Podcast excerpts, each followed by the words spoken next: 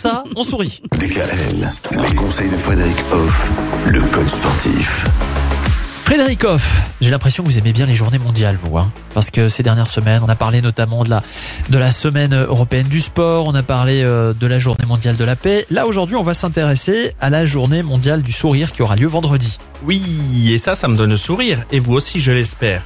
Alors c'est encore une journée qu'on invente pour euh, rappeler les choses, mais c'est pas grave. Du coup, voilà, vous entendrez toute la journée parler de sourire, et peut-être que du coup, ça vous donnera le sourire. Et dans notre beau pays, c'est pas évident parce que les idées reçues font que on pense que les Français ne sourient pas beaucoup.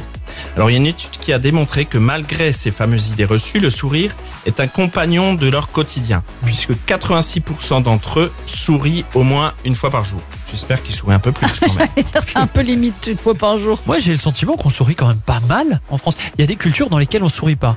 Moi, j'ai des amis russes, par exemple, qui ne sourient pas. Quand ils sont arrivés en France, la première chose qui les a choqués, c'est que quand on entre dans un magasin, on dit bonjour et on sourit. Ça n'existe pas, ça, en Russie Non, mais je pense que c'est toute une éducation et puis un état d'esprit euh, sociétal qui Mm. fait que, tout simplement.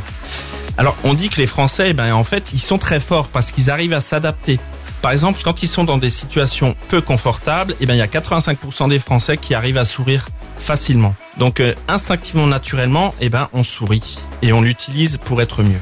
Et puis on l'utilise aussi bien souvent pour faire redescendre le stress et dédramatiser les situations. Ça nous aide beaucoup dans le quotidien et c'est vrai qu'on va en parler tout au long de cette semaine.